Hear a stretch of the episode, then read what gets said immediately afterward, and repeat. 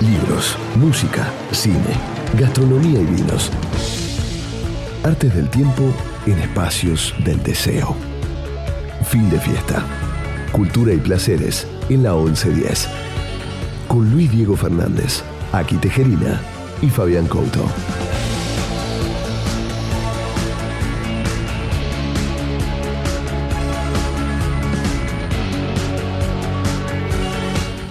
Hola amigos, aquí estamos comenzando fin de fiesta número 173. Son las 22.03 y hoy es el día 15, si mal no recuerdo, 15 de septiembre de 2019. Mirá. ¿Cómo andan amigos? Aquí y Fabián Couto. Muy bien, todo bien, bien. ¿Todo en orden? Todo en orden. Primaverales. Me alegro. Vísperas de primavera. Bueno, en verdad falta una semana todavía para la primavera. Bueno, amigos, vamos, voy, a, voy a comenzar esta columna comentando un libro. Voy a explicar un poco este libro porque si yo digo Microfísica del Poder, un libro de Michel Foucault, en verdad no es una novedad, es una reedición. Entonces quería contar por qué este libro está reeditado otra vez acá en la Argentina por medio de siglo XXI editores eh, y demás. Bueno, ¿qué es la microfísica del poder? Es un libro que se editó originariamente en 1977, una compilación de artículos, de intervenciones, de diálogos, sobre todo de Michel Foucault, que van del año 71 hasta el 77. Lo que es interesante a mi juicio de esta nueva edición eh, es que tiene un prólogo de, digamos, de Castro, que es un especialista en la filosofía de Foucault. Todo, todo lo que plantea Edgardo Castro es, es muy interesante para entender el contexto en los cuales Foucault intervenía políticamente. Y hay además todo un desarrollo, yo diría, respecto de la teoría del poder. Del poder, de algunas posiciones políticas que tenía Foucault, del ser de izquierda, que ir un poco hacia eso, a ver las críticas que le hacía Foucault ya en la década del 70 a, por ejemplo, la Unión Soviética, al marxismo en general, al comunismo, es decir, que son eh, críticas que uno puede eh, ver desde hoy, pero hacerlas en ese momento, en la década del 70, era realmente algo extraño, digamos, ¿no? Eh, tiene interlocutores, por ejemplo, como Deleuze, como Jacques Rancière, como André Glucksmann, que son otros filósofos importantes. Eh, y eh, como les decía, es un libro extraño. ¿Por qué? Porque no hay original en francés. O sea, no existe un libro que tenga el título Microfísica del Poder en francés. Salió directamente en italiano. No existe la palabra, ¿no? No, no, a ver, Ah. sí, eh, digamos, eh, pero no hay un original del libro en francés. O sea, eso es raro. Es un libro que directamente salió en italiano, un compilado en italiano, y después salió eh, en varias traducciones, en castellano, lo, lo sacó una editorial española, en portugués, en inglés, etcétera, y tuvo mucho éxito dentro de los ámbitos no académicos. O sea, hay mucha gente que conoce a Foucault por este libro Microfísica del Poder. ¿Por qué? Bueno, porque es simple, porque son entrevistas. Son como la inmensa mayoría son intervenciones, entrevistas, que insisto, tiene que ver con la política. Una, un, dato, este, ¿por qué microfísica? ¿A qué se refiere con microfísica? Bueno, ahí hay toda una teoría que tenía Foucault que es que uno puede pensar el poder en términos macro o en términos micro. ¿Qué quiere decir pensar el poder en términos micro? Bueno, pensar sobre todo el poder como una relación, como relaciones. Es decir, si pensamos la familia, los vínculos familiares como vínculos de poder. Pensamos, por ejemplo, los vínculos sexuales como vínculos de poder. Pensamos el vínculo entre paciente médico, paciente psiquiatra como un vínculo de poder. ¿Se entiende? Entonces, todas esas relaciones, Foucault las pensaba como relaciones de poder. Por eso viene la, la crítica, por ejemplo, al psicoanálisis, a la psiquiatría, a los manicomios, porque se veían como espacios de poder, donde el que tenía el saber ejercía el poder sobre el otro. Es muy interesante todo ese análisis que va a hacer Foucault, que tiene mucho que ver con el discurso de la década del 70, ¿no? O sea, con ese discurso tan emancipatorio de la década del 70, si ustedes quieren, ¿no? Algunas películas como Atrapados sin salida, ¿no? Sí, que son de ese momento, ¿no? Bueno, tiene mucho que ver con ese discurso. Bueno, acá Foucault habla mucho de eso, habla mucho, hay un diálogo muy interesante con maoístas, donde él le cuestiona algunas posiciones maoístas.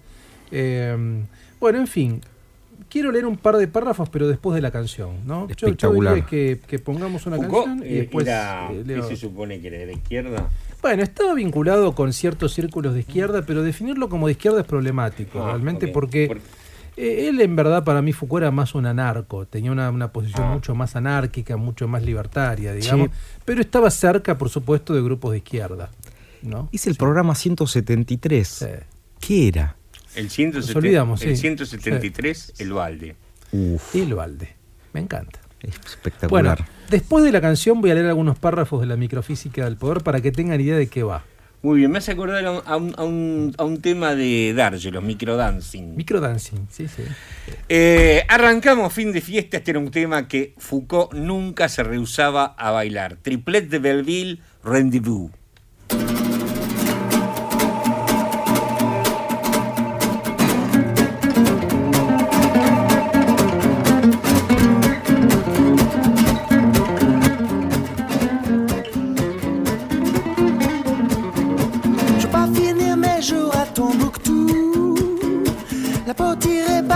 Machines à clous.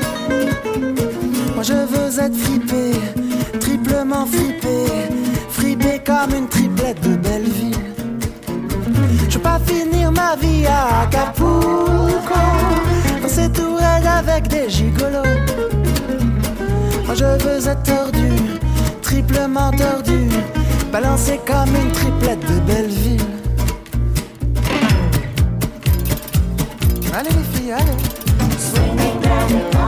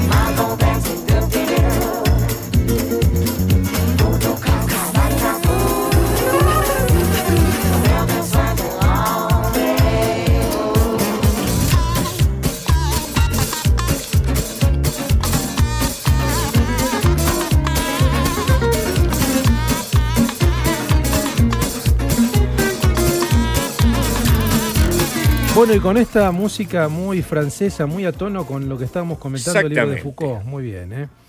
¿Qué era Fabi esto entonces? Esto era Triplet de Belleville, Rendezvous. Rendezvous. Que Bueno, es una famosa sí. película. Exactamente. Bueno, quería leerles algunos eh, pasajes de la microfísica del poder, por ejemplo, respecto a las drogas, por ejemplo, con respecto a experiencia versus utopía, algunos temas que están buenos, me parece. Por ejemplo, eh, autoerotismo, sexualidad. Mm. Ustedes díganme qué es lo que quieren que yo lea. Y eh, comunismo. Autoerotismo. Autoerotismo. A ver. A ver, autoerotismo. Acá está. Bueno, esto es, esta es una de las entrevistas de la microfísica del poder del año 75, se llama Poder y Cuerpo. Dice Foucault, tomemos un ejemplo preciso, el del autoerotismo. Los controles de la masturbación prácticamente no existían en Europa antes del siglo XVIII. De repente aparece un motivo de pánico, una enfermedad espantosa se difunde en el mundo occidental. Los jóvenes se masturban. Ustedes saben, a partir del siglo XVIII hay una cruzada antimasturbación en Europa impresionante. Que romper los huevos. ¿A Impresionante. raíz de qué? ¿Qué, qué se suponía que pasaba? Bueno, Y ahora- debe haber caído algo de un balcón a un funcionario. un no, porque se lo veía supuestamente como una anomalía, digo, porque los Que te niños salían no- pelos en la no- mano, Es que los niños se suponía que no debían tocarse. Dice, el nombre de ese miedo se instauró sobre el cuerpo de los niños a través de las familias, pero sin que estuvieran en su origen, un control, una vigilancia de la sexualidad, una objetivación de la sexualidad con una persecución de los cuerpos. Pero la sexualidad, al convertirse de tal modo en objeto de preocupación y análisis, como blanco de vigilancia, y control, generaba al mismo tiempo la intensificación de los Claro. deseos de cada uno por y sobre su propio cuerpo. Entonces, lo prohibido dice- vende. Tal cual.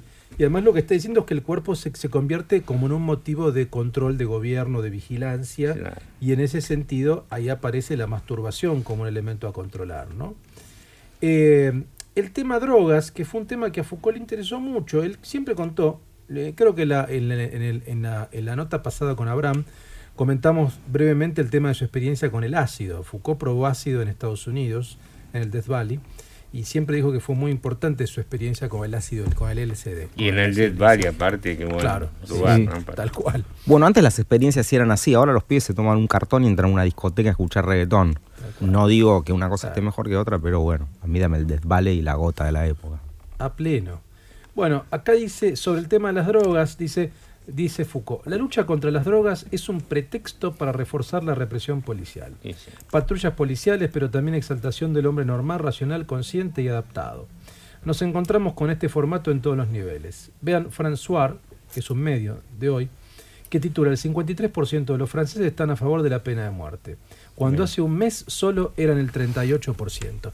El tema de eh, esta cosa punitivista en contra de las drogas, a favor de la pena de muerte, es un tema que ya pasaba en la década del 70 y pasa todavía hoy, que no ha cambiado mucho todavía.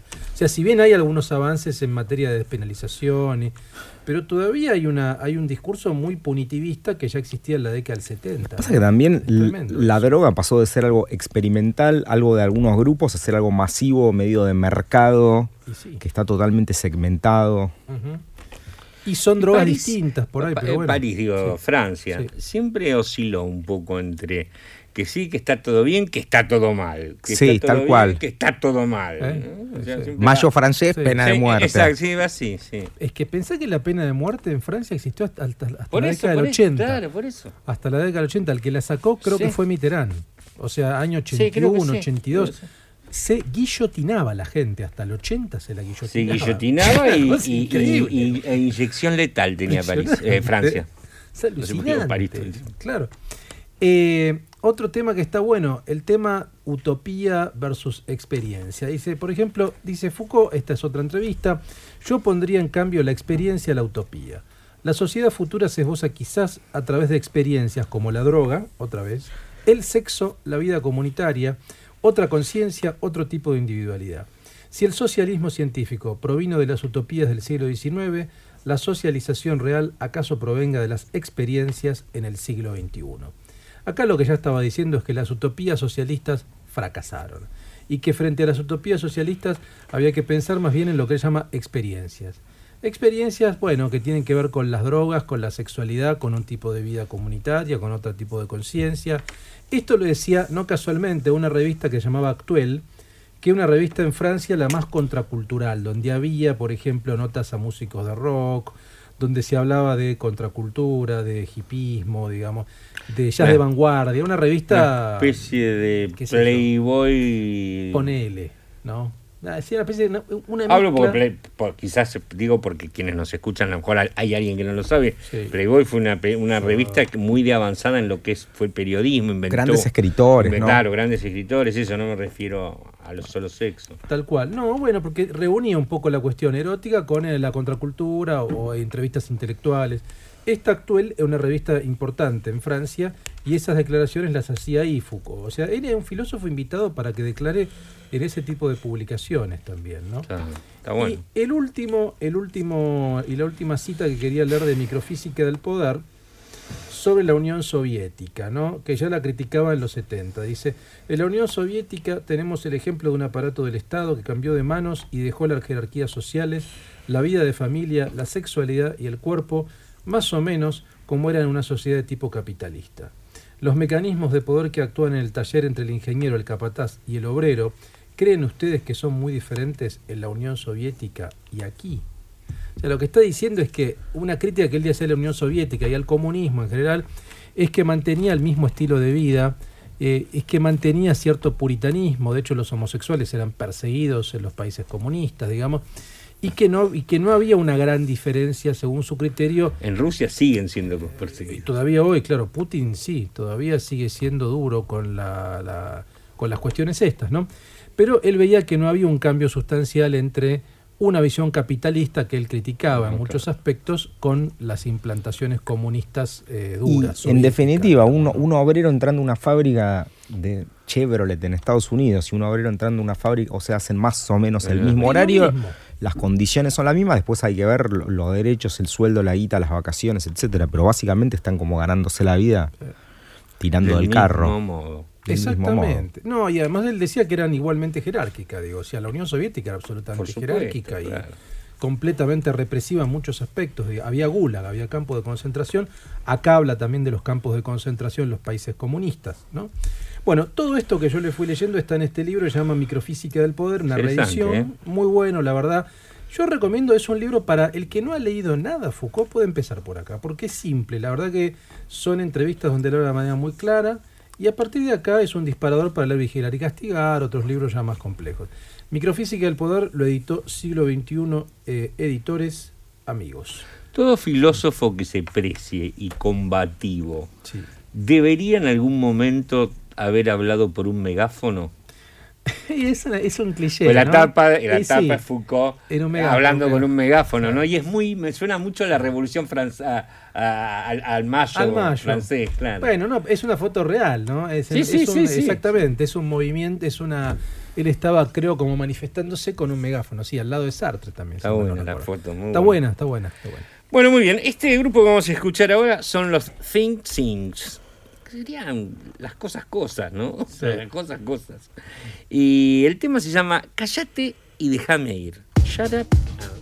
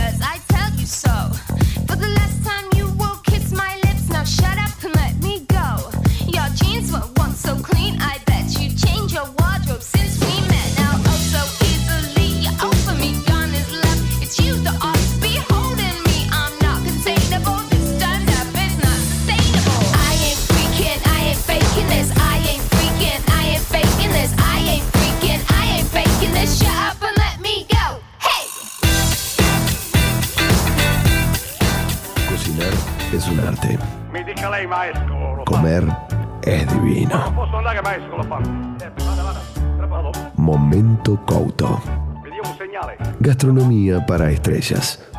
Fabián Couto. En fin de fiesta.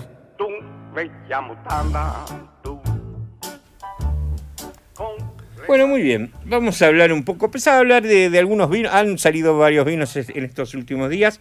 Pero como hoy tenemos a la mejor sommelier de nuestro país, ¿para qué voy a hablar yo de vinos? Si podemos hablar de vinos con ella. Pero voy a comentar algo que, la verdad, eh, hoy hay, es importante que un restaurante logre cumplir 16 años en Palermo.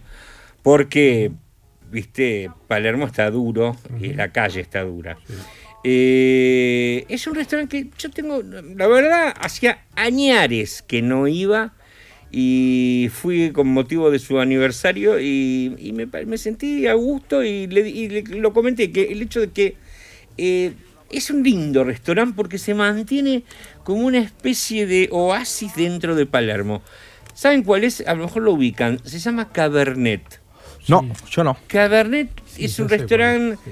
que está como cercano a una cortada, está sobre Borges. Plaza Serrano, muy cerca. de Sobre- Plaza sí, Serrano. muy- por eso, en pleno quilombo, Sí, es una casa como de principios de siglo, eh, que, que tiene como una especie de jardín adelante, un patio, muy lindo patio, encantador, este, con mucha vegetación, algo, algo, algo mexicano, algo Los Ángeles me hace acordar un Sí, poco. sí. Este, eh, eh, la ambientación es buenísima porque es como muy clásico, muy clásico, relajado. Tienen un piano de cola excelente.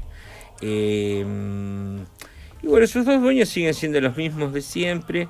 eh, y, y el lugar es como muy tranquilo. Estás ahí adentro y te olvidas que afuera hierve en Es realidad un el barrio. es un Es un oasis. en serio, sí, sí.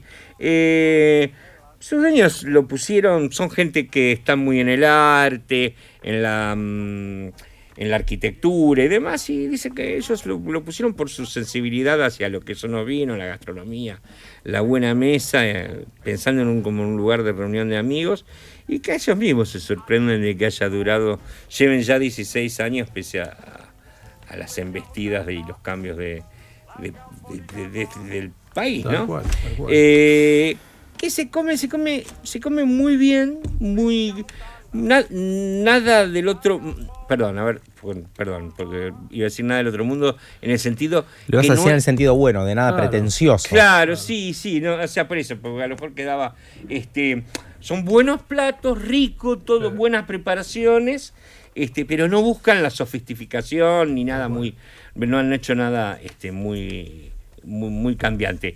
Mario Kirchhoff, que es, es uno de los creadores y que mm, es arquitecto, eh, lo que quiere, tiene, quiere tener es muy buena comida. Por ejemplo, pero ve que no es una parrilla, si bien tiene muy buenas carnes, pero ve un cho- el chorizo de ahí, hace tiempo no fui un, chorizo tan rico, pero tan, tan rico.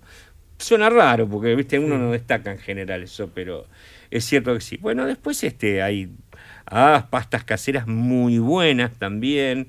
eh, aves, carnes, pescados, mariscos, todo bien, muy bien trabajado, eh, muy relajada la situación de estar. Yo les propuse que tienen que aprovechar más ese piano increíble de cola que tienen en el medio del salón y tendría que tocar un tipo como Patán, por ejemplo, Claro. un poco una noche, porque como no se siente el ruido de afuera, ni, ni, el, ni, ni, ni- ni- ni la fiebre que tiene Palermo una noche, por ejemplo, de sábado, está bueno que ahí adentro, por ejemplo, pudieras escuchar jazz mientras comes y sea algo diferente, que no hay, de hecho, en Palermo un lugar donde podrías estar comiendo así, ¿no? Este... mm, la verdad que, bueno, por ejemplo, mm, eh, ha- hablaba y es llamativo, pero es un lugar donde fue gente muy importante ha pasado por ahí. Por ejemplo, Felipe González, el que fue presidente de España, Sí, sí, siempre sí. que venía comía en, Caba- En Cabernet. en Cabernet y, y Baryshnikov va- iba mucho. Y, y, Cuando eh, estaba acá, ¿Tiene eh, buenos cabernet? Calculo que sí. Debe Sí, tener, claro. sí, tiene una buena carta de claro. vinos. Los dueños les gusta el buen vino y, Claro. y tienen buen gusto para el vino. No tiene una carta eh, complicada, tiene una carta buena. Sí. Eh, y bueno, nada, este. ¿sabes a quién- otro, otro que ahora recordé que también iba ahí a Cabernet? Quino. Mirá, Quino, el creador de. Sí. Eh, está bueno el lugar, si pueden. Es una buena. Es, es algo diferente en, en- en todo lo que es Palermo y que se come bien y es tradicional y cumplió 16 años, o sea que habla bien de él. Eso es Borges al 1700. sí, sí. En una, cercano a una de las cortaditas que hay ahí sobre Borges. Tal cual. Mirá. Y ah, creo que es una cuadra y media a la plaza, más Es o menos. una cuadra de Plaza Serrano. Sí, Ah, sí, por una, medio, una sí, cuadra sí. de ahí. Es un buen dato porque es totalmente fuera de lo que es el circuito típico palermitano. Vamos a un tema Sí, señor, y después sí. tenemos nuestra invitada. Sí, sí.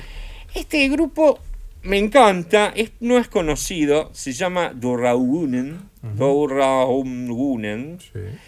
y el tema, la traducción, eh, el tema, el tema se llama Ich weiß warum, que sería algo así como me agarró el bajón. Upa. Escúchenlo.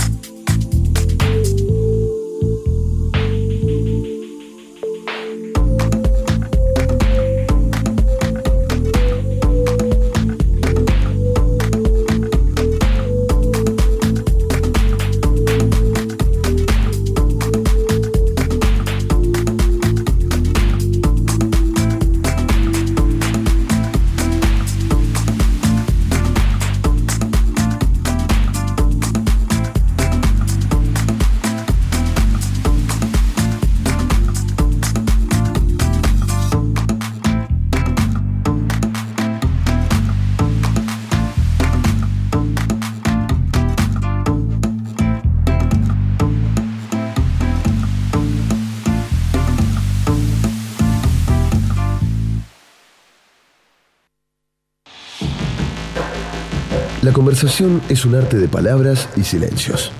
Tiempo que nos gusta derrochar con talentos. Entrevista en fin de fiesta.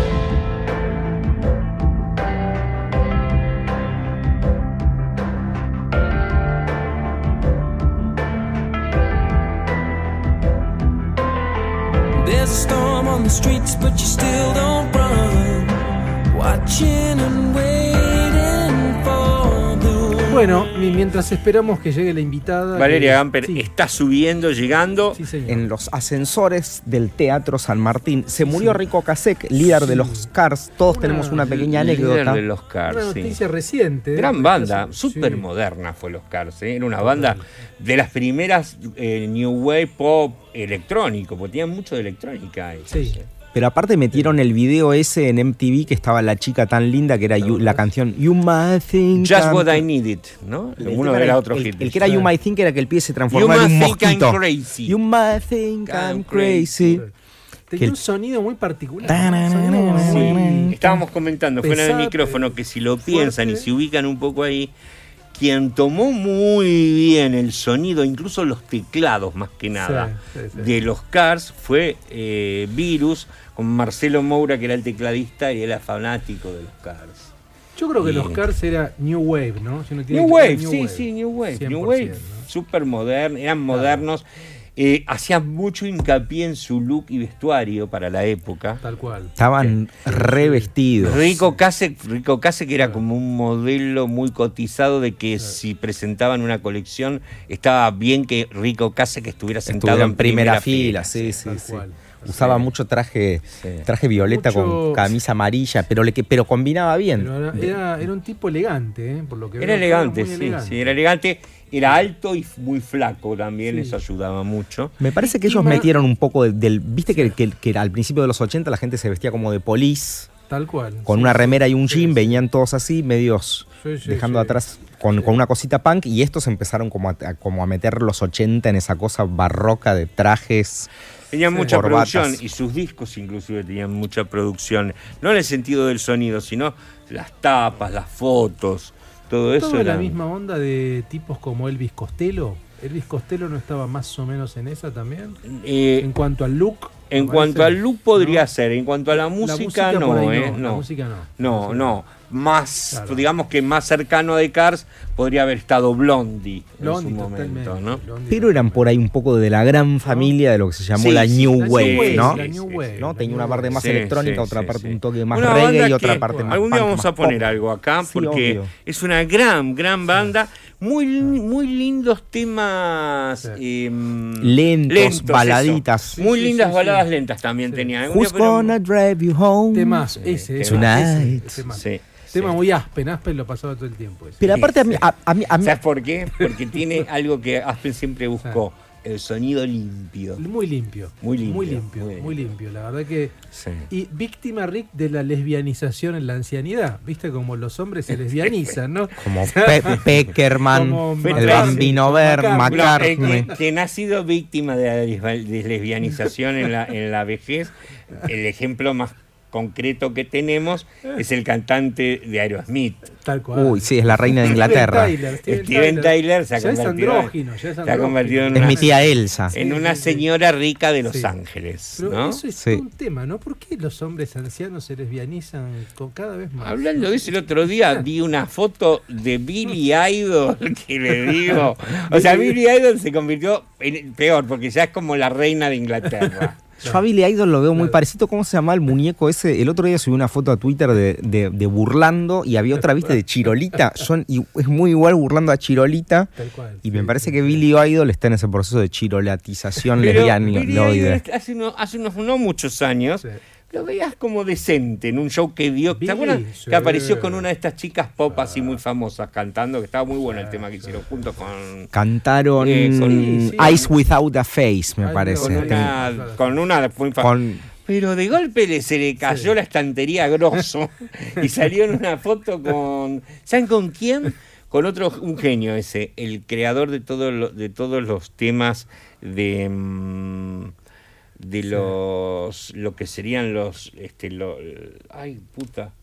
¿Cómo, se- cómo se me hizo un bajo- una, una laguna? Bueno. Y bueno, después les voy a, después voy a decir que hay hasta hay una película. Ahora, Eh, Billy igual ya tiene más de 60, ¿no? Billy. los, los Beatles americanos, como si tuvieran- Beatles americanos. Ah, Eh, The Monkeys, No, no, no, no. Hicieron porque crearon hasta un, disco que se llama. The American Beatles. eh, eh, un disco súper psicodélico también. Hay una película sobre él. Él era como autista, el compositor. Bueno, estaban No los dos importa, juntos. bueno, los Están- ah, los de los de los de California, los I wish No, they no, sí, Beach Boys, Los Beach Boys, Boys, exacto. Bueno, sí, con el sí. líder de Beach Boys, que es un tipo Brian grande, Wilson. con Brian Sí, Wilson, un genio, y estaban juntos Sí. así como en un restaurante y qué sé yo, y Sí. la verdad que parecía mucho más viejo que Brian Wilson, Sí. Billy. Creo que ya está nuestra invitada. ¿Está nuestra invitada? ¿Querés hacer canción o, o directamente vamos.? Vamos a un tema Sí, y así dale. nos acomodamos Sí, sí. Y, y empezamos. Em, bueno, esta señorita carga con, con un nombre que hoy podría tener connotaciones que no las tiene. Es francesa, se llama Mademoiselle K, y el tema se llama Celosa, que sería en francés Gelo, ge- Gelosie. Gelosie. Jalousie. Je Muy bien. suis jalouse à en faire trembler les gens, à faire trembler mes jambes. J'ai plus qu'à plonger en silence. Je pourrais flotter inerte, tu t'embalances. Et ça me ronge, ça me pourrit. Ça me rend tac, ça me en l'air. Quand je sais que tu t'envoies en l'air,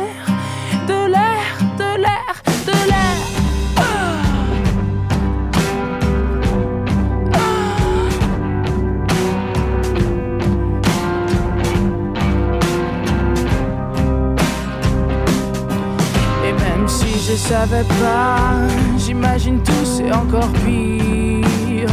Tu pourrais tomber amoureux, recommencer une vie à deux.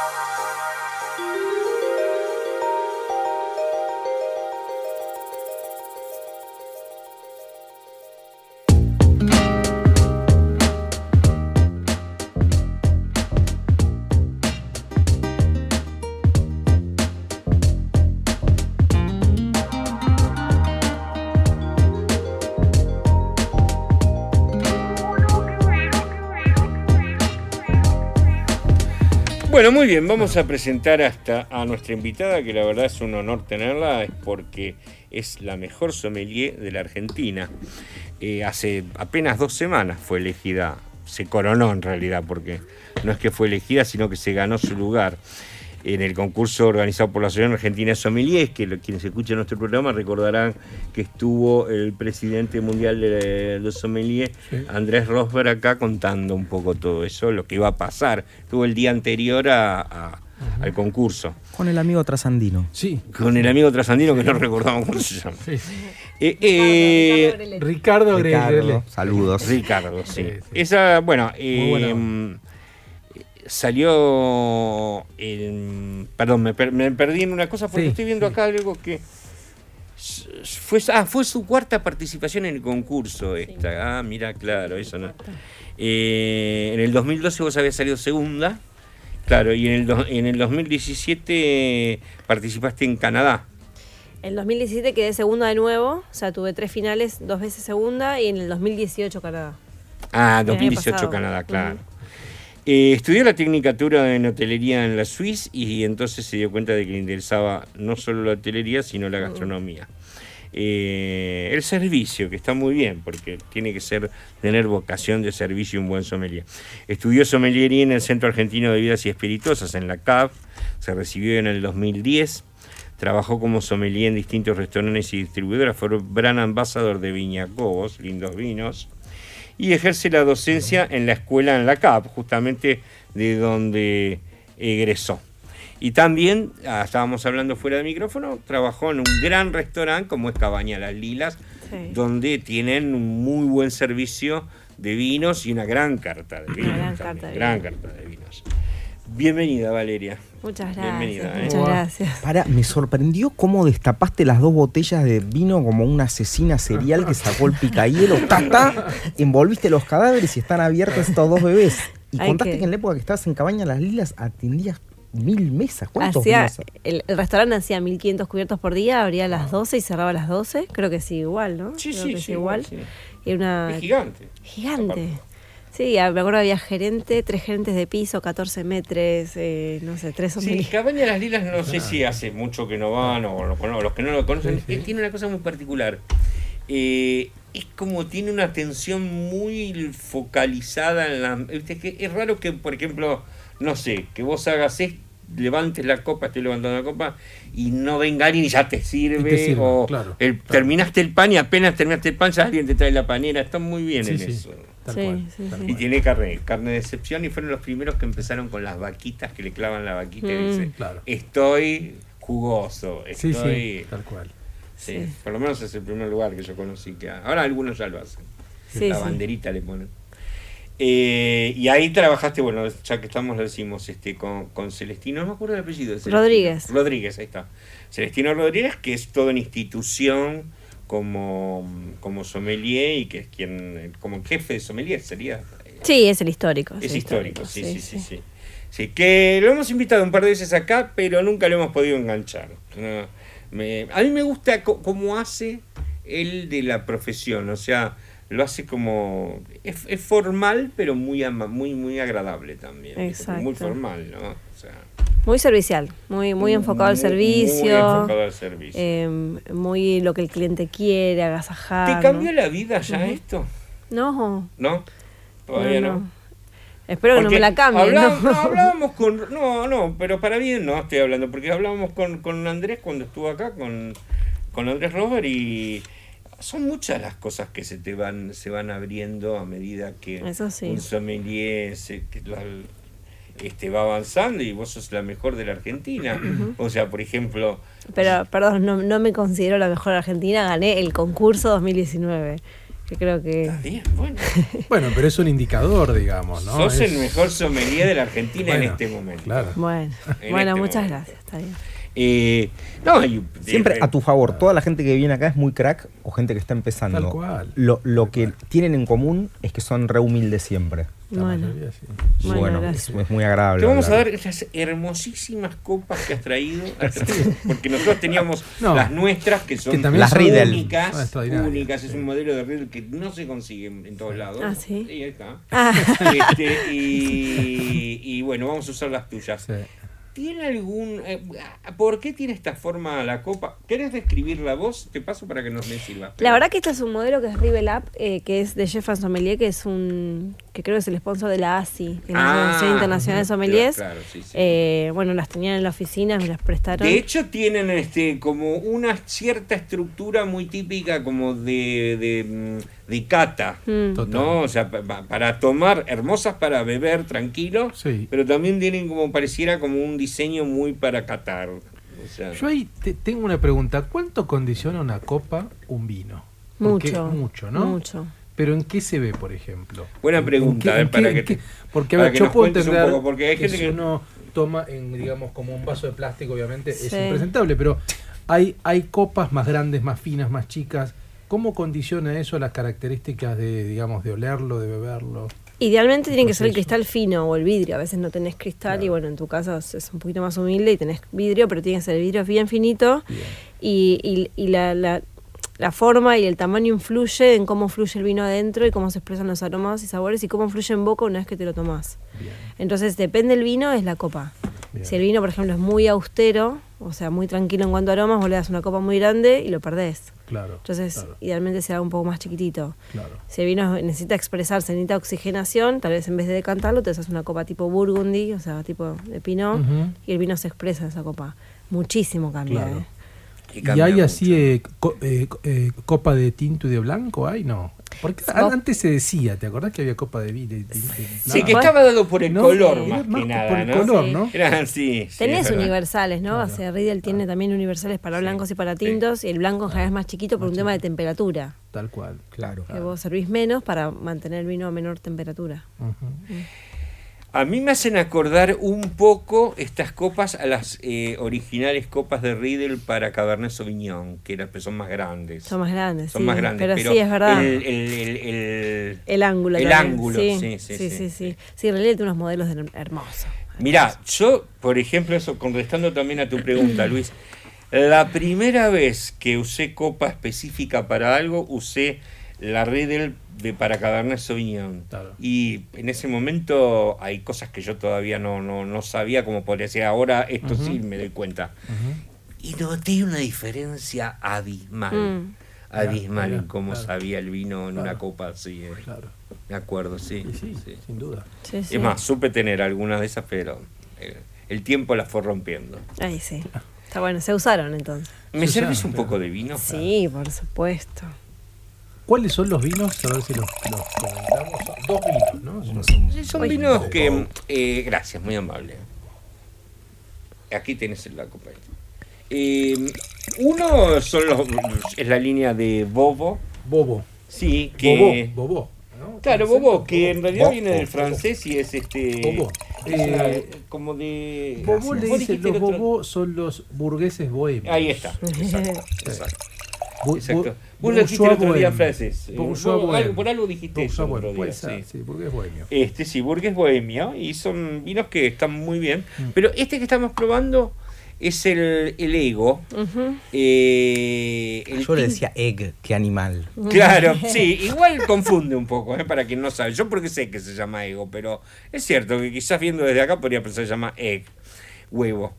Que también podría ser porque a lo mejor está hecho en huevos de, de Está. cemento. Ah, está, está, está fermentada en Ah, huevos, sí, por criada en eso, huevos. claro. Y la última voz tiene como un huevito. Claro. Ah, mira, no lo veo desde acá. Eh, ¿Y por qué se Muy llama? piola, ¿eh? eh, no quiero meterte en un problema porque a lo mejor es un vino que no lo has podido estudiar vos todavía, pero bueno, pero ¿por qué se llama tinto de tiza? O sea, este, por lo que yo entiendo, viene de Gualtallarí, Sí. eh, la, cosa, la, la zona de Tupungato, que te da como una textura como más de tiza en boca. Ah. No tiene nada de madera y es bien crujiente, algo mineral. Es el... Es cierto, ¿eh? Hermoso Sí, vino. ¿eh? riquísimo, exquisito. Sí. Hermosísimo.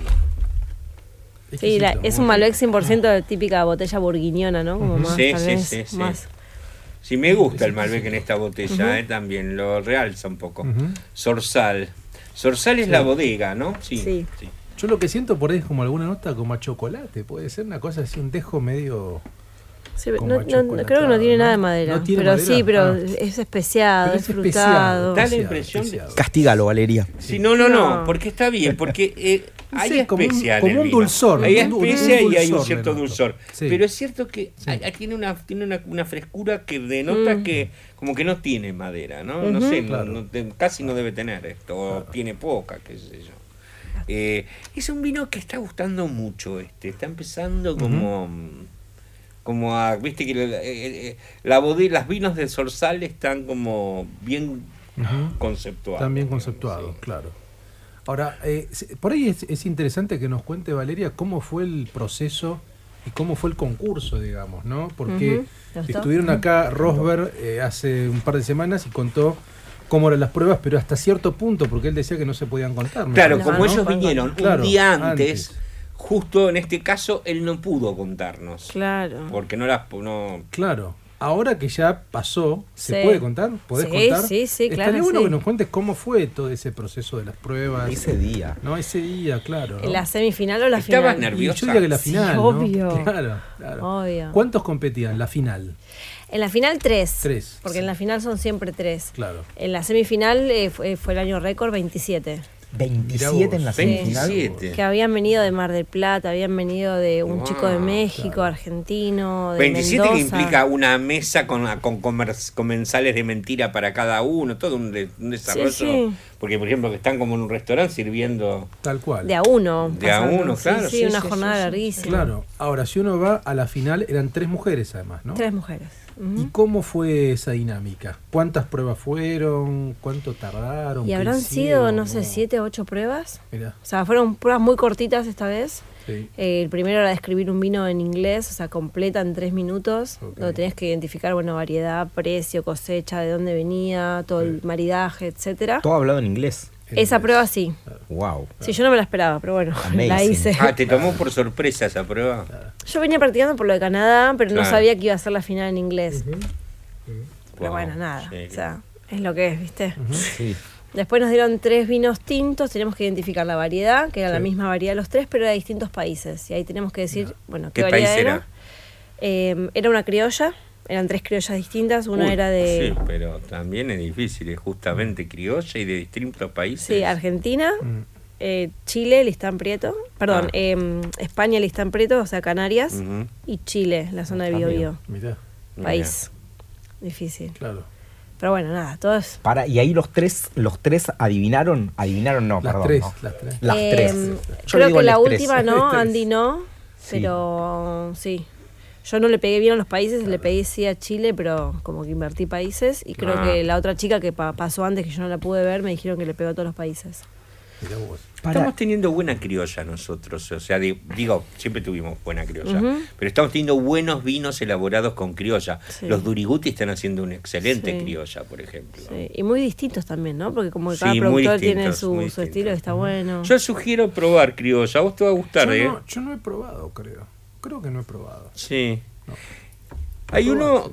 si no me equivoco, o corregime vos, si no, pero eh, hay uno que se llama ma- eh, de criolla, que es el de los Duriguti, que tiene un camión en la etiqueta, como que es un es como una especie de homenaje a sus abuelos y qué sé yo, que es- está, ay, hoy estoy no, no tomé la pastilla y me no, este, este, pero Que es un vino de los es un criolla, mm, sí, sí, sí, muy lindo, lindo, Está muy lindo. interesante. Claro. Sí, Eh, Tiene una rusticidad que están Claro. buenas las criollas. Tiene una, una Sí. acidez, una Claro. sí. cro- no sé, como crocante en boca, crujiente, que están buenas. Mira vos. sí. Sí. ¿Y, Y y me cómo fue el tema? las- perdón, pero, Sí, sí, no, pero no. quería volver un poco a, digamos, al tema de la final. ¿Y cómo fue cuando dicen quién gana? O sea, es por una sumatoria de las pruebas. Las siete pruebas, la, digamos, eh, la, la que gana mm, Más puntos, más claro, puntos es eso la que se consagra mejor. A ¿Le lleva mucho punto, tiempo? dos ¿Le puntos. lleva mucho tiempo deliberar al jurado o eso es No lo sé, eh, viste que la feria es de 6 a 8 y después a las 8 o 9 dicen, o sea, en Sí, ese tiempo se juntan los puntajes de todas las pruebas, se suman y ya. Tal cual. Eh, si, hay, si hay algo que tienen que ver, se hablará en ese momento. Nunca estuve de ese lado, eh, así que no lo sé. Claro. Pero ¿Y cómo es el proceso de entrenamiento para competir? Hay que entrenar, te tenés que Sí, entrenar. porque no, me sí. que- Sí, porque, o sea, por un lado, las pruebas se ve de afuera como algo muy difícil, pero al final es lo que hace el sommelier día a día en un restaurante. Claro. O sea, vos tenés que saber mucho de teoría, tenés que catar de manera muy metódica, escupiendo y siendo como muy estructural a, a la hora de catar. Tenés que hacer catas a ciegas de spirits o de cualquier cosa que no sea vino. Y tenés que hacer servicio. Entonces, todo eso es lo que te muestran. Pero después, bueno, tenés que ir practicando cosas, teniéndote tus por si las dudas. Claro. Sí, se entrena mucho. Claro, porque además un poco como, como vos me decías, que es en inglés incluso. Eso es sorpresivo, digamos, ¿no? Por ahí, ¿no? Sí, Te sí. cae en una mesa en un Claro. restaurante y son Claro, ingleses. tal cual. Claro. En Sí. restaurantes que laburan ellos son alucinantes. Claro, Sí. tal cual. No es algo que suene muy- Ricardo Santos, gran eh, enólogo, al cual vos seguro conoces, por supuesto, decía que eh, el vino, para poder catar realmente un vino, había que tragar, que no sin tragar no era catar. ¿Qué opinas de eso vos? Yo a veces cato 20 vinos por día, si no escupo No, muero. sí, claro, claro, claro, sí, claro, claro. sí, sí, sí, eso sí, eso yo lo pienso así. Claro. Pero también cambia, me parece, un poco lo que podría ser tu apreciación de un vino si no lo tragas, ¿no?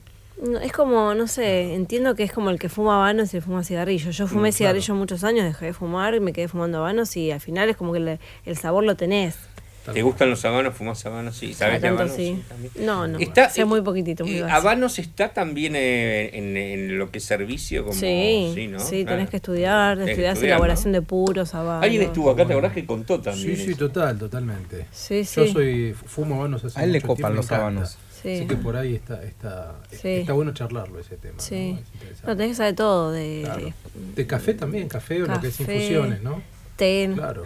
Nosotros hablando del entrenamiento, días antes estábamos entrenando test distintos a ciegas, que María Barrutia nos ponía, no sé, un puer, un blanco, un esto, un india, un ceylon, no sé qué, y, y catamos a ver qué era cada té. ¿no? Hay, hay que ir al informativo, Mira, me sí. parece. Este, vamos al informativo.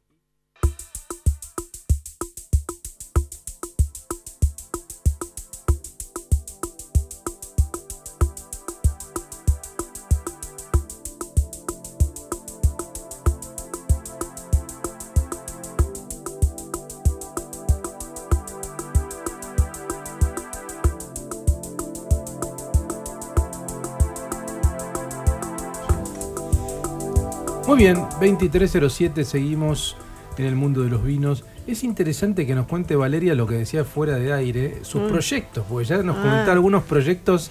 ¿Querés contar algunos proyectos o son muy privados? Decilo, decilo. ¿No? No, me gustaría escribir, Sí. o sea, escribir par- de Argentina eh, para alguna publicación. Sí, si es para una aerolínea, me gusta la idea. Está buenísimo. Sí, claro, sí, está muy bueno porque trasciende realmente. Sí, Sí, como que además el conecta, ¿no? vino, me sí, parece. tal cual. Conecta Sí. mucho el espíritu de que viaja y Es que que puede muchas leer. aerolíneas, viste que es importante el vino. Por Sí, supuesto. claro. Es muy sí, importante. claro, ¿eh? claro. Sobre todo para lo que es este first class también, bueno, ahí obviamente, ¿no? Pero No, pero la gente que claro, viene ¿no? mucho a Argentina viene, hay, hay una gran parte del turismo que viene a probar los vinos, viene Sí, a comer, viene a estar, entonces es algo muy representativo. El, pri- el primer vino, que salvo que vengas con mucha referencia o ya vengas muy asesorado, pero el primer vino que te va a entrar en la duda de querer probar o no, o saber cómo es, es el vino, el primer vino del país al que vas que veas en una revista, por ejemplo, en el avión. ¿Es así o no? O sea, yo voy a Alemania y veo un par de vinos alemanes y digo, ¿qué tal? ¿Y cómo serán estos? Los primeros que después Tal capaz cual. busco. Sí, ¿Son sí. buenos o no? Te ¿viste? puedo tirar como un buen mapa inicial de, algún lugar, esto, Claro. lo otro, los vinos, alguna región. Sí, o productores, viste, chiquititos que tal vez no tienen eh, la espalda económica como para, para salir a los grandes mercados porque son chiquititos y hacen cosas fantásticas y que para mí em, merecen que se le ponga la luz encima, ¿no? Ujú. mirá lo que hay acá. Y vos Sí. siendo un- una sommelier, al- alguien que te doy un vino y me decís, no sé, es un Malbec de Chile de tal año, o sea, teniendo ese conocimiento, ¿nunca te dio ganas de tener tu propio vino, de laburar para una bodega? ¿Te han venido a Bueno, buscar? He su antecesor, sí. Martín Bruno, ya tiene su propio vino. ¿Se acuerdan que lo tomamos Sí. acá? Sí, sí, claro. Sí, Sí. sí. Ne- Nunca me puse a pensar esto de tener mi propio vino. Sí trabajé por una bodega hasta hace un mes y pico que, bueno, vine a Cobos. Me fui porque viajaba demasiado y tengo una nena chiquitita. Ah. Eh, sí, fue una decisión re difícil, pero bueno, viste, la vida sigue y yo siempre digo, tengo que escribir el libro que el día de mañana quiera leer, ¿no? Entonces, el libro de mi vida. Claro. Y, y bueno, nada, el, el- el trabajar en bodega me encantó porque estás re cerca del proceso productivo y capaz que estaba y me decía Andrés Viñoni, que es el enólogo, Sí, sí, a probar tanques. Yo me iba, pero re emocionada a probar con él cosas de tanque, cosas de barricas y me pareció re interesante. O sea que por ese lado me encantaría seguir, así que veremos a futuro. Eh, y bueno, esto que les contaba de, de escribir y, y- y me encantaría catar para un panel de afuera. Como para, Me parece que aprendes un montón y la cata es algo que me divierte y me emociona y, y me, me, me desafía. So, mm. Esto, esto ya es una pasión tuya.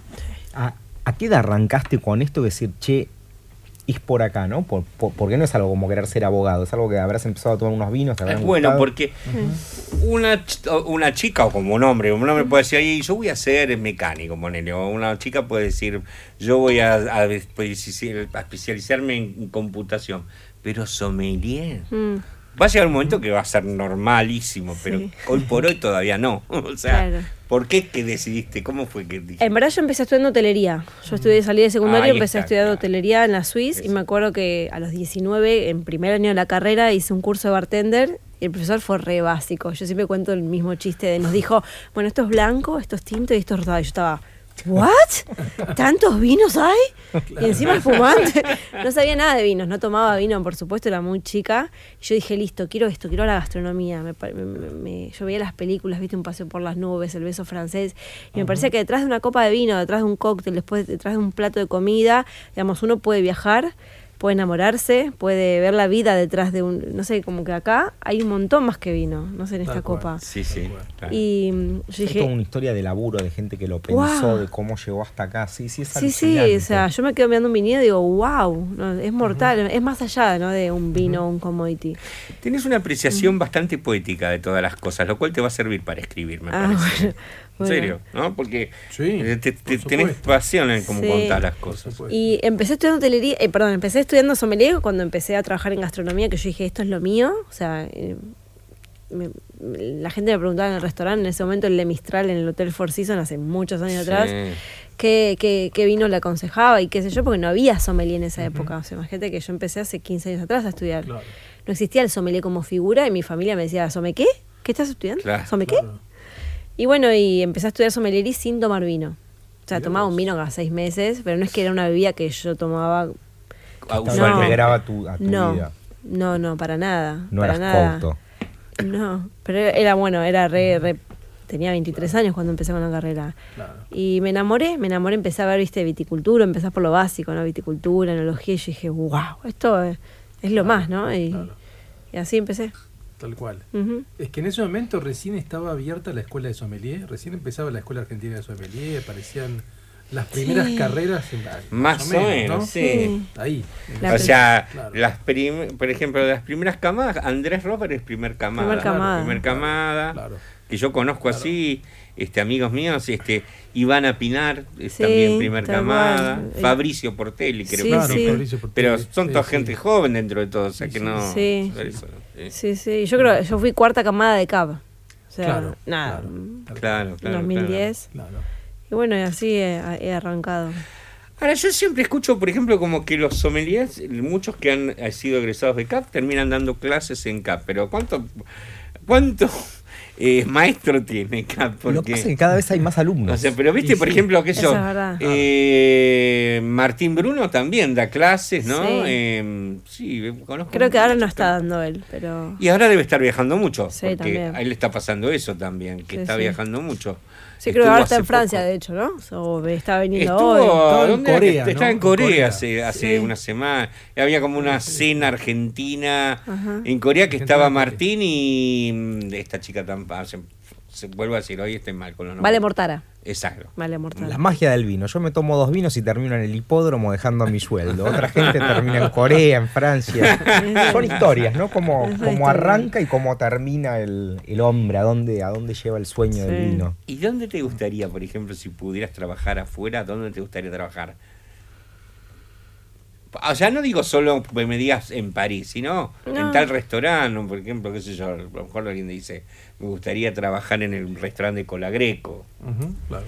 Eh, en restaurante me gustaría mucho probar en Mugaritz. Ah, Hoy con mi con una nena de tres y medio, siendo ahí madre eh, idealmente presente o, o, bueno, disfrutando mucho de mi maternidad, no podría afrontar un doble turno como Claro. se trabaja en España, no podría afrontar todo eso ya. Si en Mugaret debes trabajar 17 horas mínimo. Claro, Mínimo. turno cortado y bueno, hoy no es una... Pero siempre me inspiró mucho la comida del País Vasco, mi marido es Me español, parece fantástico. eh, es de navarro, así Mirá. que... De. Eh, pero sí me gustaría mucho en bodega. Hay unas bodegas de La Rioja que me muero. sí, claro. Uno de mis, mis productores favoritos, pero que fui ahí y me enamoré así como que se me metió en el cuerpo y no me olvidé más. López Heredia, Mira. que son esas, esas bodegas que hace ciento y pico de años están haciendo lo mismo y hoy en un mundo tan cambiante, viste, hacer lo mismo como hace Son 100 años. clásicos, sí. Sí, pero es Como como hay una rebeldía del acá. sistema, ¿viste? Como López acá, son ¿no? rebeldes del Permanecer, a- antes, antes la rebeldía era cambiar Exacto. y ahora, Ahora es permanecer. permanecer exacto, igual. exacto, aquí, exacto. Es Por eso un- López es un rebelde. es hoy un día. rebelde, Es un rebelde. es un López. rebelde. Sí, sí. Con su Mongenot, tiene todavía esos grandes toneles, ¿no? El tonel sí. tiene, claro. Sí. No, no hay mucha bodega que tenga tonel todavía, ¿no? No, López solo no porque ya no hay maestro tonelero, ¿sabías? Claro, Casi no. No dejaron como discípulos mucho. Claro. ¿Sabés que me encanta esta noche? Es, es que venía ella que pensé que íbamos a hablar de, de campeonatos número uno a la competición y, y estamos hablando de lo que hablamos siempre en este programa, de, de la vida, de las historias de personas. Es, es muy alucinante el proceso que, que, no sé, en una birra no está. La verdad, en un vino hay toda una historia, gente que lo pensó, se fueron a un lugar, lo hicieron, le pusieron Sí. una etiqueta, lo transportaron. Depende, vas una noche a un lugar y pedís determinada comida y truc, tu vida se fue para determinado vino o pedís otra y te fuiste para un blanco. ¿Viste? Sí. Y sí. Sí, Y por ahí te tomaste una copita de más y Claro. Te hiciste el viajecito soñado. Me quedé pensando. La ida al hipódromo. Sí, la No, me quedé pensando una cosa que, viste, cuando vos decías, porque probás un blanco y cómo sabes si te gusta el blanco, el Sí, tinto. sí. Una vez fui a una cata a ciegas, pero a ciegas no, a ciegas como lo que se conoce. ¿Querés contar a la, a la audiencia qué es una cata Sí. ciegas para que se sepa? No, mucha gente- no Es sabe, eh, despojarse de la etiqueta, básicamente. O sea, No saber qué estás tomando. Claro. nada. Nada. Ahí va. Donde, por ejemplo, ahí se da mucho que capaz sale ganador, entre, digo, elegido como el mejor, un vino que quizás para muchos era el peor, después cuando ven. Claro. Bueno, pues yo una vez fui a una carta ciegas, pero era ciegas real. O sea, era, entrabas a un salón donde no había luz, nada, absoluto, no había- se veía absolutamente nada. Nada. Claro. Y era una cena ciega. A oscuras.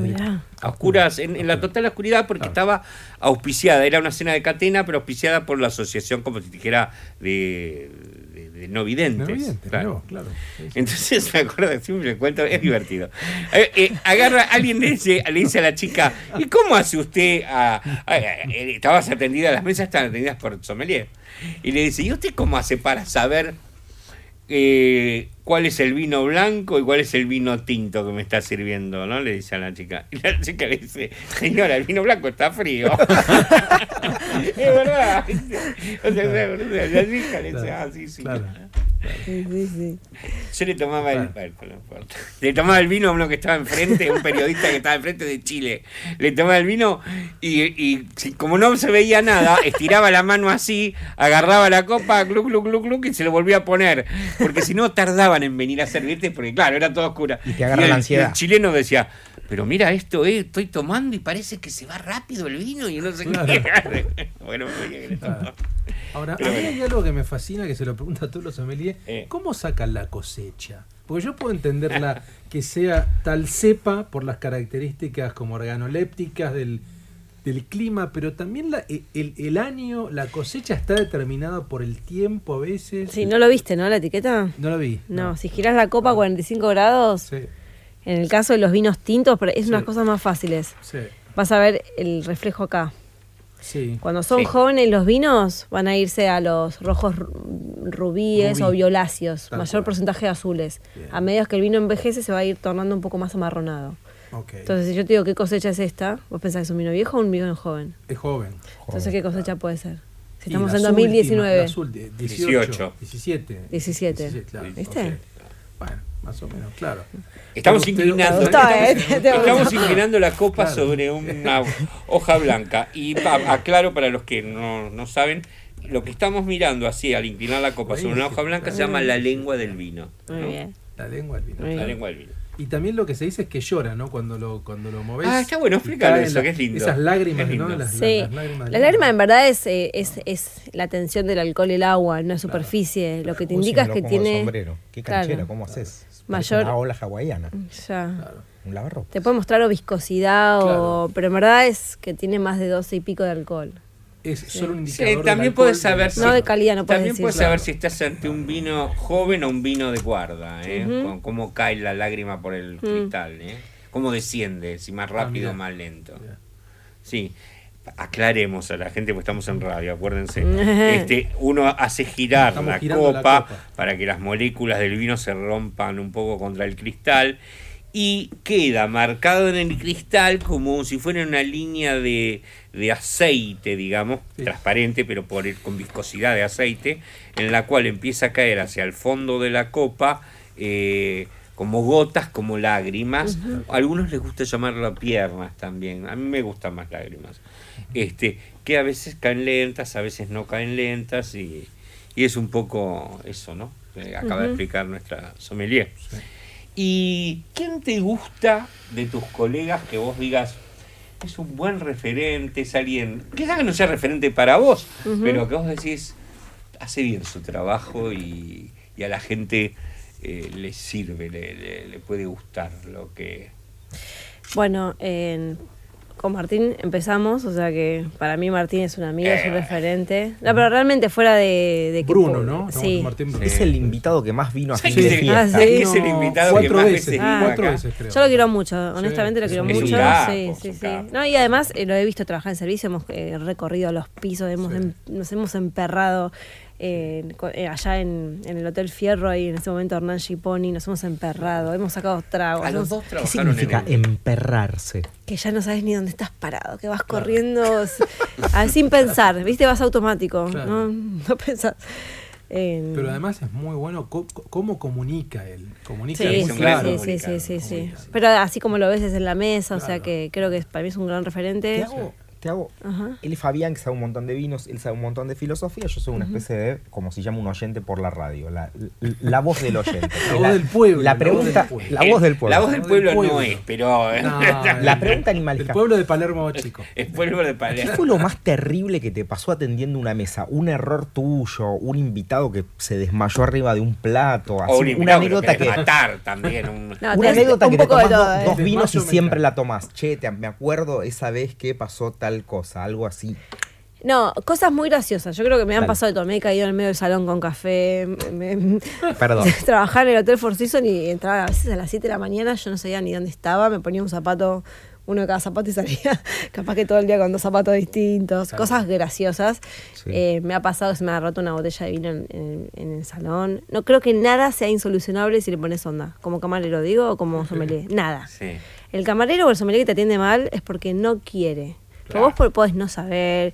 Yo cuando empecé no sabía lo que era una codorniz. Y me preguntaban, pero la gente de afuera, pero esto vuela, viene. Yo no sabía qué decirle. Es un codornio. Pero bueno, La familia de los codornios. yo creo que si le pones onda, sí. corazón, todo se puede solucionar. Sí. O sea, no hay nada raro. Se me ha pasado que se me han ido muy tomados clientes o clientes muy pesados, pero eh, yo viví la gastronomía con, no sé, la pasé tan bien, me he hecho tantos amigos, tengo tantas anécdotas graciosas que, eh, Es que en es mi primer punto- amor, te puedo decir. Es que en algún punto un- una mesa de este tipo de restaurantes es casi una película en sí misma, ¿no? Donde vos debes estar charlando, debes ver la dinámica, Sí, te vas y debes de tener ganas de, che, a ver cómo sigue este romance, a ver cómo sigue esta pelea entre padre e hijos millonarios, Sí. ¿no? De- Eh, debe haber, es como un argumento constante que, que, es- que Sí. te debe atrapar. Sí, el restaurante, la dinámica, el timing. en- ¿Te han es- devuelto un vino? Un montón de veces. Montón y de vinos veces. carísimos también. Y Te los bueno, han devuelto. ¿Y estaba con y tenía razón el cliente o a, a veces no? sí, a veces no. Pero bueno, en ¿Y qué haces definitiva. en un caso así? ¿Qué, qué, qué has hecho? No, no, no, el cliente tiene Siempre tiene razón, razón. Sí, sí, sí. Pero no lo, no lo, no, la realidad es que si el, el vino, si, si te lo devolvió y el vino estaba bien, vos lo vendés por copa. Lo sacás en un menú de pasos. Aprovechás y lo probás. Claro, está bien. No, nunca hay pérdida. Si el vino estaba mal, se lo vas a la bodega y la bodega fenomenal, feliz de que vos le saques un vino defectuoso al mercado. Sí, eso es verdad. Sí. Así que no hay pérdida. Sí, en eso. Si es una buena bodega, va a aceptar que mejor que no lo que lo sacaste. Sí, sí, no, Suele no. hay- pasar eso que hay, como mucho vino picado, se dice. O antes se decía picado, no sé si es picado. No, puede ser que tenga TCA, viste, ese gusto a corcho, Corcho, o puede ser que sí estuvo mal guardado, puede pasar. Mira, yo te puedo decir algo. Por ejemplo, hubo una, e- hace mucho de esto, pero hubo como una cierta añada de catena Sí. que los corchos estaban como fallados, se quebraban los corchos. Mirá, mirá. Y eso les trajo algunos Les trajo problemas. problemas, sí, claro. sí. claro. ¿Qué sentís cuando los vinos son con una tapita? Porque yo he tomado vinos acá que trae Fabi que son de primera y que son con una tapita. Yo, yo tengo el prejuicio de que cuando es con una tapita es un poco más pedorro. No. Que no creo que sea así. Pero, pero cuando te- o sea, un buen vino con una tapita que te perdés la ceremonia de. Explícale a Aki, por favor, Por los favor. poderes de la tapa Stelvin. La tapa Ahí es primero Gracias, La genial. bestia. A nivel gastronomía estás emperrado, no estás corriendo, no das Claro. más. Turrac. Es genial. Está buenísimo. Es genial. claro, Sí, es genial. Por el otro lado se mantiene más fresco claro. y te evitas cualquier contaminación por TCA que puede llegar a traer un corcho natural. O sea que la tapa Es genial. es, es como los cambios Es genial. automáticos. Yo creo que algo así debe ser, sí. Lo que pasa es que en nuestro mercado, y hay mercados que son mucho más, tal vez más tradicionales, nos cuesta, ¿no? El tema de la tapa rosca o el corcho Sí, sintético. cuesta, sí. Pero el vino vos lo, con tapa rosca dura Claro. Fresco más tiempo. Ah, tal cual, también hay una tapa que es medio como. Sí, que se le pone. como no, como una de plástico, que Mm. tampoco es como tan canchera sí. como el Es corcho. como un corcho, Un corcho eso se llama tapón, sí, sí, que es como un corcho que fuera un corcho falso. Pero Sí, está buenísimo y saber que es la tapa bueno, es, muy es bueno. mucho mejor, en, el, en definitiva. Pero, Para pero cierres, la sí. tapa rosca tiene como siete, no sé, más me equivoco, pero como siete películas pensadas de cada una cumple una función para lograr conservar el vino que no, viste, te- tiene como siete peliculitas eh, en lo que enrosca en la, en el- en la corona, digamos. Pero hay una cosa media romanticona de, Sí, sí, ¿no? sé. corcho. Es que el corcho tiene toda esa cosa del ritual, de, de- de destaparlo, qué sé Pero yo. me parece que va a Pero quedar bueno, medio es un vintage cliché como. por ahí, sí. Son sí. mercados, creo, porque hay bodegas que para este mercado utilizan corcho así, eh, corcho Claro. normal, y para otro mercado el mismo vino lo tienen que sí o sí a taparrosca, no lo venden. Mirá. Entonces creo que... Claro, hay mercados que si no es taparrosca ya no te lo quieren, Claro. ¿eh? Ah. O sea, En do- por ejemplo, en, Estados Australia. Unidos, Australia, claro. Australia, Australia. Nueva Zelanda, hay un montón. Mirá, sí, mirá, sí. Acá Acá no, ¿no? Acá es más corcho todavía. Acá usamos más corcho. A Me da, me da Argentina la sensación que sí. corcho, corcho, Claro. cortar árboles. bueno, vamos a un tema. Dale. Vamos a, este, este grupo se llama Divo. ¿Escuchaste Divo alguna vez? No. Alguna Buenísimo. vez habrás escuchado. A ver. El tema se llama Talk About Pop Music.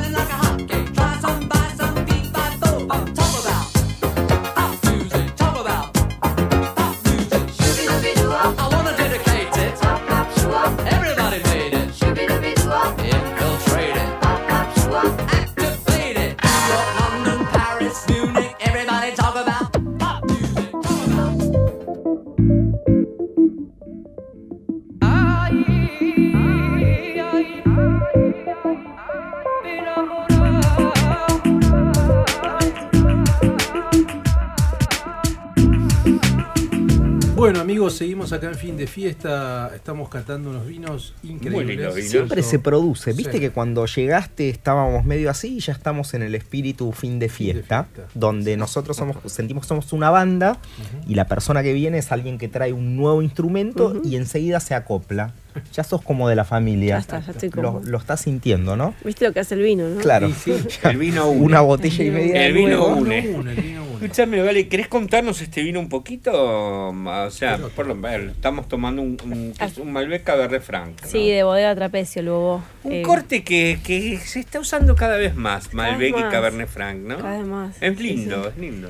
Sí, la verdad que está, tiene bastante estructura, tiene buena fruta, tiene complejidad, tiene alguna notita animal en el fondo súper interesante. Tiene algo animal, sí. Sí, total. la verdad que me gustó bastante. Sí, hace mucho no los probaba los Sí, productos y está están bueno. buenísimos. Ah, son muy buenos vinos estos, la verdad que son buenos vinos, en serio. Los Boboque, vos Bobo. lo dijiste, es Bohemian Bourgeois. bohemio. bohemio y burgués.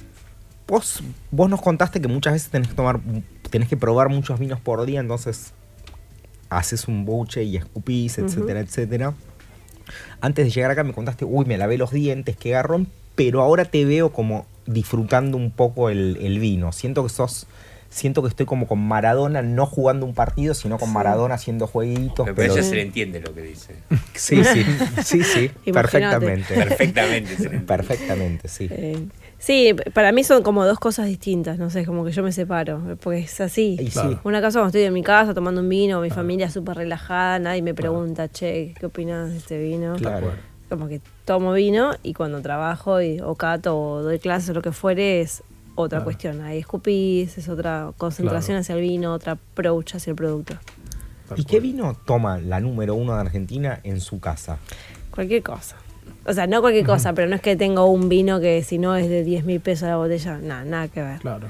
De verdad marca mucho la familia, marca mucho Por quién eso, en mi casa toman el Valentín, Don Valentín lacrado, que sé yo, es una Sí. cosa que está todos los domingos con las pastas y ya lo tenemos reincorporado. Sí, ¿no? está bien. Está bien. Está en un momento de relanzamiento. Sí, sí, totalmente. sí. No, ahora por ejemplo, bueno, yo esta, es- los dejé, no, no tomé porque tenía que manejar, ¿no? Pero los dejé en un asado en casa y estaban tomando, ¿se puede decir? Sí, sí. El de. mm, ay, el biodinámico este no me sale. El de. Álvaro Espin- ahora. el de Álvaro Espinosa. Álvaro Espinosa tiene varias bodegas que ha asesorado. Ay, ¿o lo no? tengo acá. Sí. Bueno, ya, ya me. eh, Bueno, no importa. El de Lunas. Eh, Luna Austral. ah, Luna Luna Austral. Luna sí. Austral. Sí, Claro, claro. que está lindo. están tomando bien en tu casa en este momento. ¿eh? Sí, no se queja, no se queja. Yo hace poco abrí un Luna Austral, está fantástico y es carito. Sí, no es económico. Pero bueno, también puedo tomar. Bueno, vamos. Echar privado a Torrontés. Claro, Fue sí. un vino que no Ese te falla. simpaticón. Sí. Tal cual, tal cual. Sí. Quien nombré ya antes, Álvaro, mm, es quien te, quien te da la aprobación, o sea, la licencia, digamos, de ser biodinámico. O sea, para eso tiene un tiempo que vivir en tu finca, Ver todo el proceso y demás. Por eso cuando ella dijo, o sea, supervisó varios. Por ejemplo, también le dio la aprobación de biodinamia y, y orgánico a Catena, a Ernesto. Catena. Ah, mira, no sabía eso. Ahora, este, yo, uno, uno cuando piensa, digamos, en qué hace un sommelier, piensa mucho en el servicio en general, pero no solamente es el servicio, ¿no? Hay una cantidad de tareas. ¿Cuáles serían esas tareas? Para que no tienen ni idea qué hace un sommelier.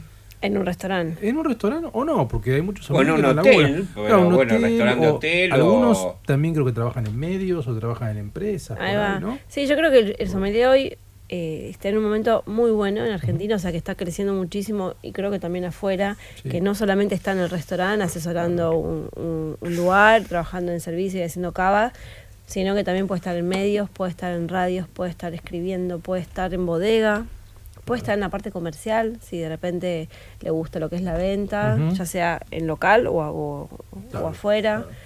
Eh, así que creo que hoy el sommelier está buenísimo porque tiene un lugar muy importante que, que un poco, viste, está en el medio del productor y el consumidor, ¿no? Un Claro. buen sommelier en este momento lo que, que vos vas a hacerlo. Ahora quizás no porque por tu hijo, por, porque estás dedicada más a ser madre, pero un buen sommelier es como nu- nuestro amigo Bruno termina siendo mucho hoy día eh, embajador de marca. Claro. Claro, también. Ujú. sea, Claro. ¿qué es el embajador de marca? ¿Querés explicarlo vos? Yo lo explico, si no, pero... Sí, o sea, eh, yo estaba antes de eso en, en Viña Cobos, En Viña es un poco la, imagen y el referente de esa claro. bodega, o sea, obviamente estás eh, de cara a la prensa, de cara al consumidor, Claro. Un montón de tareas, creo que cada lugar tiene su, su definición, ¿no? Pero Tal cual. un poco eso. Dispone del producto y hace que el producto se difunda. A mí una vez cuando yo empezaba en este nemulo alguien me dijo, ¿y qué? Y yo le pregunté a una señorita, ¿y vos qué es ser eh, embajador de marca? Y me dijo, a- eh, acaba de sacar una botellita de acero chiquitita que le sacabas la tapa de acero y tenía todos puntitos como para que si vos habías hecho una mezcla lo vertieras como con un colador, digamos. Ay, qué lindo. Y me dijo, ¿sabes lo que significa ser embajador de marca? ¿Te gusta esa botellita? Que yo estaba diciendo, qué linda botellita. Bueno, toma, quédatela. Eso es ser un embajador de marca. Siento un poco así también. ¿no? Para, sí. mirá lo que me pasó a mí. El domingo estuvo Rosberg acá, después Sí. el lunes fue el concurso y el martes estoy en la oficina y veo en la tele que en TN Te vimos en muchos estabas medios. vos. Sí, sí, me en pasé la a. ¿Cómo, ¿Cómo te pegó a vos eso? Eh, La verdad, la mentira. Nati, bien aquí. De verdad, no, de La verdad, verdad. la verdad. No, friqué, yo no soy, no me gusta mucho la exposición. Tapa de Clarín fuiste. Sí, sí, pero yo, eso fue, yo Pensó- llevé a mi nena al jardín y mi hermana, estás en tapa de Clarín. Dije, Uh, Claro. me quiero morir. Así que, bueno, hablé con María Barrutia, hablé con un par y me dijeron, bueno, tranquila, tranquila, porque la realidad es que a vos te ponen, o por lo menos yo me sentí que me, es la nueva vocera de la industria. No, yo formo parte de la industria, no soy vocera de nadie. Hay gente que va a pensar como yo, hay gente que no va a pensar como yo y punto. Claro. Entonces como que me dio un poquito de, de- de presión. Claro. Después, bueno, me relajé y dije, bueno, vamos a aprovechar a que la sommelería se difunda y que si la asociación genera más difusión, va a generar más cosas para los socios. O sea, yo soy un socio más, pues no tengo ningún cargo en la asociación ni nada. Así que me lo tomé de esa manera. Muy. Es que debe ser fuerte. Yo justo, ¿te acordás que ese día yo te había dejado un mensaje a la mañana a ver si vos podías, un WhatsApp a ver si vos podías Sí, venir sí, eso? sí. Y, y termino de hablar con vos y después veo que estabas en tapa de Clarín y dije, chao, wow. O sea, Claro. Pero eso es genial, digo, al, eh, al margen, sacame de mí el- de, de contexto, es genial que alguien puso, a- o sea, la asociación ahí, porque también es trabajo Claro. de medio de la asociación, Sí, hay que claro, decirlo. sí. Y Si aparte- hubiese sido otro ganador, hubiese sido otro y etapa de aparte, Clarín. ¿sabes qué me pareció re alucinante en este momento del país donde, donde todo es política? Para mí cuando todo es política, por ahí nada lo es. Sí. Se, está todo muy, muy frivolizado. Claro. De poner algo tan importante ahí como, che, el vino, los Sí. argentinos, o sea, verdad. me sí. pareció como Estuvo muy, bien, genuino. sí. Pues justo No hubo, cuando- mirá, cuando- yo conozco los medios, no hubo una movida de guita ni nada, fue, hubo mucho interés de parte Sí, de, no hubo de- plata, de ¿no? la gente. No, no, obvio. Sí. Pero aparte está bien, es verdad lo que decís vos, porque cuando ella apareció, justo que ganó, y eso, fueron unos días medio álgidos de política. Y- Entonces, viste, todos los días son un poco días. acá. No, no, sí, No, pero pero bueno, pero justo, Pero justo justo eran- yo lo pensé más tam- ásperos. pero que yo también lo pensé eso, ¿eh? la Pensé lo que estás diciendo, dije, eso. qué bueno que esté Claro. acá porque, viste, si no, todo lo mismo todos los días. Así que la verdad que, que, Sí. que estuvo, estuvo bien. Vamos a otro tema. Vamos. Y este grupo se llama Data Rock. El tema se llama. Miren cómo es la. eh, eh, cómo cambia según la interpretación lo que puede ser una coma, un acento. Porque, por ejemplo, el tema se llama Fa, Fa, Fa. Que no es lo mismo que yo dijera Fa, Fa, Fa. Claro, obvio, obvio. Adelante.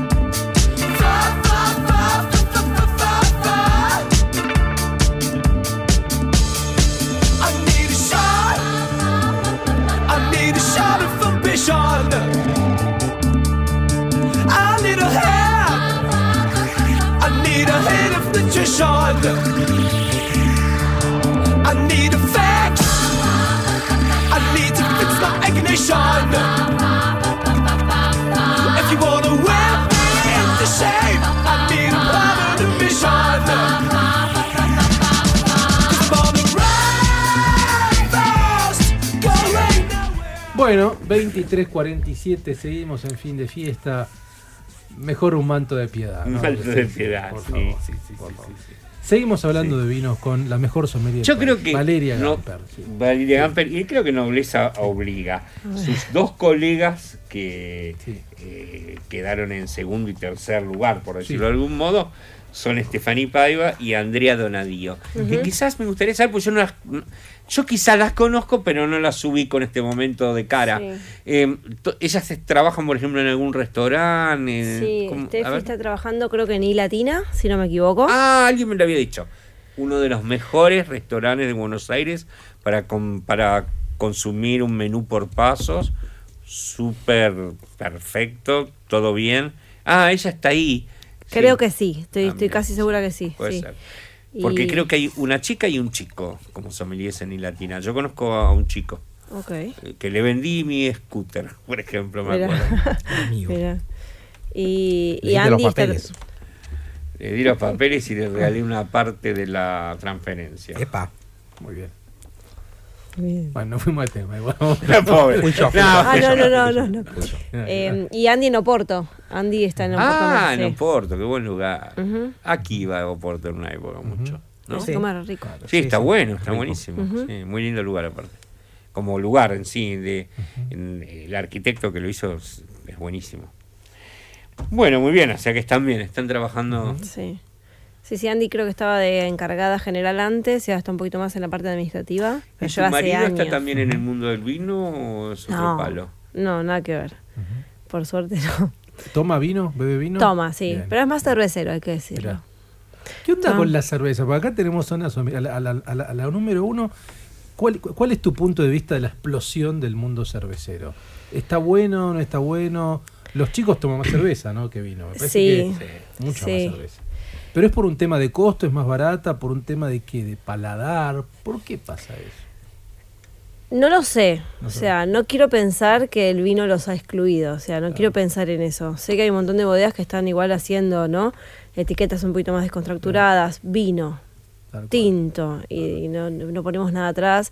No quiero pensar que fuimos los sommeliers, que hayamos empujado a nadie a, to- a tomar cerveza porque se complicó. No, no, eso No, pero me parece que hay Eh, cierta cosa de, de- de cierta evolución con el gusto, que de chico te gusta el sandy, después Sí. la birra y al vino va llegando un poco. ¿Viste? Cuando el vino se Claro. quiere acercar, Mm. que hace un dada, que le tiran tang. Sí. Para Pero hacerlo así, es, ¿viste? es muy notorio que en los últimos años las, todas las cervecerías explotaron. Sí, sí, eso sí. Las birrerías hoy Sí, sí, por Sí, lados, digamos, ¿no? Ojo que hoy por hoy, si bien es mucho más barato que el vino, la cerveza ya no es lo que era antes, que era No. un regalo una cerveza. ¿Viste? Cual. "Ay, me tengo la cerveza y ya, no, do- dame un, peso para la birra, la frase. Da un pesito Un para la pesito birra. para la birra. Hoy no es un pesito No, la birra, ¿eh? Claro, No. No, no, tal cual, tal cual. Y las cervecerías tampoco es que son económicas. claro. Eh, Claro. No sé, me Ay. gustan las cervecerías, me gustaría ver, no sé, un vino Claro. tirado, no sé, está mal pensar eso. Mi, mi- Está mi bueno, prima ¿por qué no, Lo que no está mal Claro. pensar que fue muy cuando su- sucedió y fue hace por lo menos 15 años a- atrás fue que alguien quiso sacar el vino en lata. Sí. Latas, como hablábamos hoy del corcho Sí. de la tapa Stelvin, latas perfectas para Mm. conservar el vino. No está mal quizás pensar en eso hoy día. Mm. En su momento se lo criticó mucho y la verdad la- te diría que la prensa fue culpable de matar una idea claro. en ese caso. Claro. Pero hoy, por ejemplo, Australia, Nueva Zelanda están consumiendo mucho vino en lata y eso lo- quizás lo hace llegar un poco más al joven el hecho de que, Que le en gusta tomarse un maxi en la vereda. Haya latas como de, de Coca-Cola de Malbec, vino, de Malbec. vino. Malbec, ¿no? Claro. Eso- No, en las cervecerías me da la, mi, mi- mi prima, ¿no? Sí, vamos, a, sí. vamos a una cervecería, ella no toma cerveza. Bueno, se tiene que tomar una cerveza porque no hay vino. claro. Pero no se toma una. Yo digo, bueno, pero si a ella le pones como a otros tantos que, que vamos a donde vamos, una canilla, no sé, me imagino, de vino tirado. ¿Por qué no? Habrá una más gente idea. que diga, ah, mira, Claro. no sé, capaz que estoy diciendo. ¿no? no, está bueno, no, pero. me gustaría... No está mal pensarlo. Lucas Yo- Nieves no yo tiene voy a, sus- ci- a citar a un libre pensador, un gran titulador, que es Sebastián Zucardi, que viste que siempre que Sebastián Zucardi habla, uno podría hacer solo una nota de extractar grandes frases de Sebastián Zucardi de todo un discurso. Sí. Yo una vez intenté, dije, podría hacer una nota, solo son frases, y está buenísimo, porque lo hace buenísimo. claro. ¿Qué dijo? Hemos hecho todo para que el vino esté donde está. Hoy por hoy hemos hecho mucho, pero los años que vendrán deben ser de evangelización. Mm. Y quizás bien, es eso.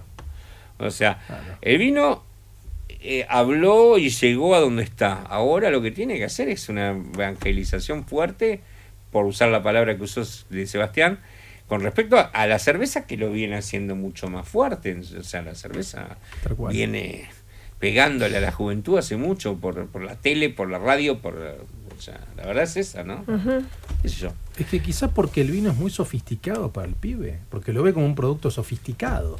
Se- así se lo ve. También Bueno, ¿no? reconozcámoslo, el vino es caro, para el pibe, caro, ¿viste? O sea, ojo, pero vuelvo a decir eso, a eso se puede decantar por sí solo por el hecho de que, por ejemplo, el Fernet es carísimo hoy día, antes no. Pero está instaladísimo. Pero se lo pibe. compran ayer. Sí, sí, obvio, Ayer mi hijo sé, se fue sé. a las 12 de la noche de casa a la plaza a jugar al fútbol y a jugar ping pong.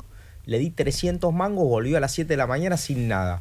No, nos compramos un fernet entre varios, hicimos esto, lo otro. Sí, sí, bueno, también lo compran entre varios. Lo compran entre varios. Vamos a un tema y después volvemos y ya nos vamos Sí, despidiendo. dale, dale. Eh, este tema se llama Pump It Up. Pump It Up.